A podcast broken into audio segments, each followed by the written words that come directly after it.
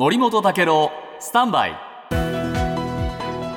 長官読み比べです、今日日本経済新聞一面トップのこの見出しはですね世界景気中国中国の変調が影というタイトルなんですよ、はい、これどういうことかというと中国がくしゃみすると世界が風邪ひくというこういう話になってるんです、はいで現実にどうかというと読売新聞ですが中国の指標が軒並み悪化したという話なんです7月の経済統計不動産や消費など各指標が前の月よりも悪化、低下して景気の減速が鮮明になったという記事です。で例えばですね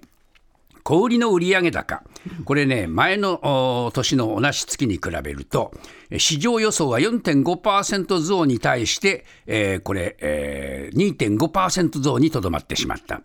それからですね、えー、鉱工業生産も、えー、市場予想は4.4%増のはずが3.7%しかない。えー、不動産開発投資は、えー、1、6月の7.9%減からさらに、今度は8.5%減と拡大してしまった。えー、こういう状況でどうもですね、景気があんまり良くないんですね。はい